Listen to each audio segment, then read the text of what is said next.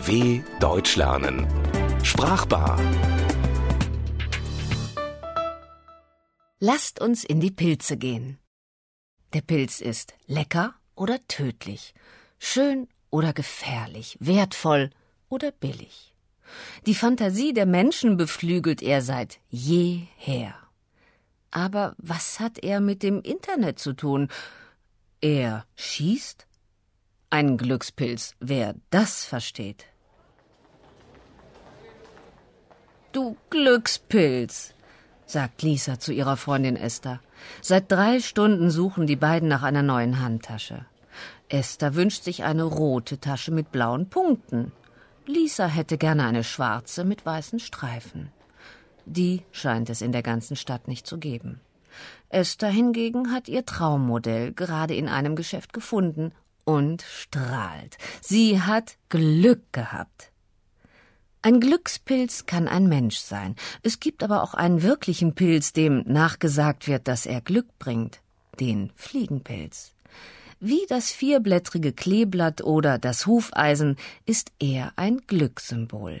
Mit seiner leuchtend roten Farbe und seinen lustigen weißen Punkten sieht er besonders schön aus. Deswegen zeigen ihn viele Kinderbücher und jeder kennt ihn. Aber nicht alles, was schön ist, ist auch bekömmlich. Den Fliegenpilz darf man nicht essen. Er ist ein Giftpilz. Mindestens genauso bekannt, aber weitaus ungefährlicher sind die Pilzköpfe, den meisten noch bekannt als die Beatles. Wenn der Herbst kommt und die Bäume ihre Blätter verlieren, ist die Zeit der Pilzsammler gekommen.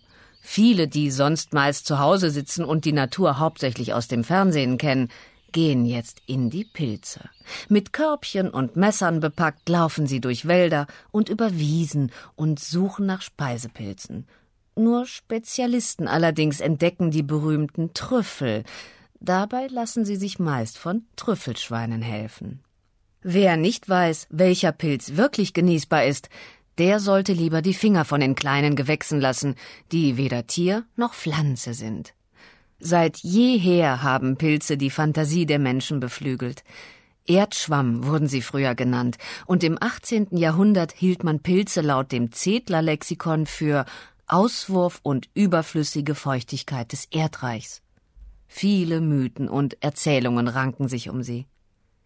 Johann Wolfgang Goethe hat über das System der Pilze und Schwämme geschrieben, er hat Pilze gesammelt und sich geärgert, wenn andere seine Pilze nicht essen wollten.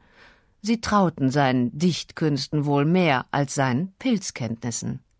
Und wer riskiert schon gerne eine Pilzvergiftung? Esther sieht ihrer Freundin an, dass sie auch gern ein bisschen Glück mit ihrer Taschensuche hätte.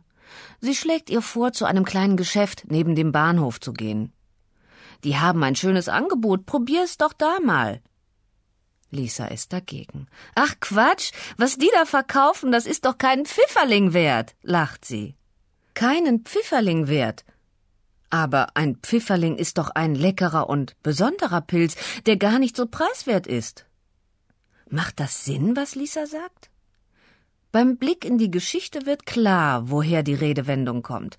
Der Ausdruck stammt aus einer Zeit, als Pfifferlinge massenhaft in den Wäldern zu finden waren und deswegen keinen besonders hohen Wert hatten. Bei gutem Pilzwetter können Pilze ganz plötzlich und in großer Zahl aus dem Boden schießen. Sie wachsen anders als Blumen oder Tiere. Der eigentliche Pilz versteckt sich in der Erde und kann sehr groß werden. Das größte Lebewesen der Welt ist ein Hallimasch in den USA, der mehr als 2400 Jahre alt ist.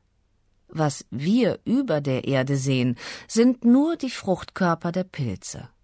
Mit denen pflanzen sie sich fort, und sie wachsen so schnell, dass oft nach wenigen Stunden ein ganzer Wald voller Pilze sein kann.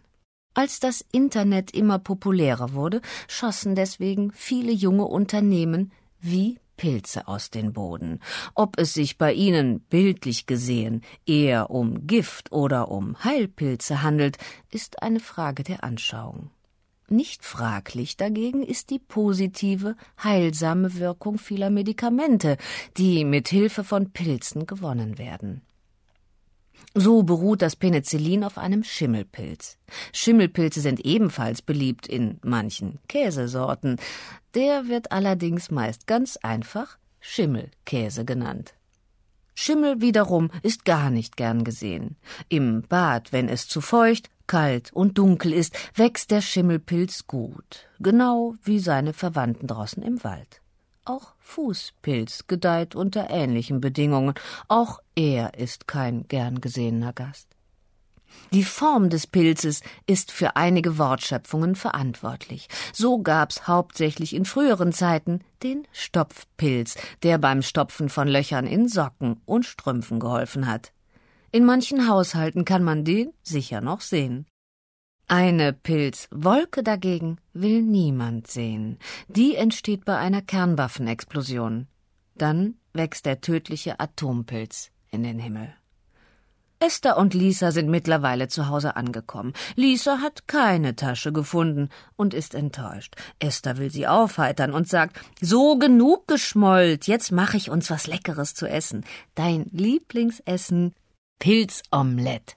Sie kocht mit Gas und zündet die Flamme mit einem Streichholz an. Die Pilze sind in Papier verpackt, das durch einen Windstoß in Richtung Flamme geweht wird. Pass auf!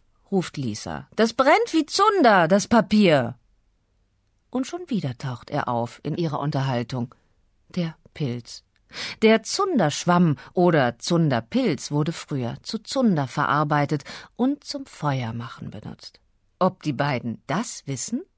Vielleicht. Auf jeden Fall versteht Esther sofort, was Lisa meint, stößt das Papier beiseite und wenige Minuten später lassen es sich die beiden schmecken. Sie fühlen sich wohl. Zwei Glückspilze. In den Wäldern, auf den Feldern wachsen Pilze mancher Art. Große, bunte und dicke, runde, Pfifferlinge und Ziegenbart. DW Deutsch lernen. Sprachbar. Mehr auf dw.de slash Deutsch lernen.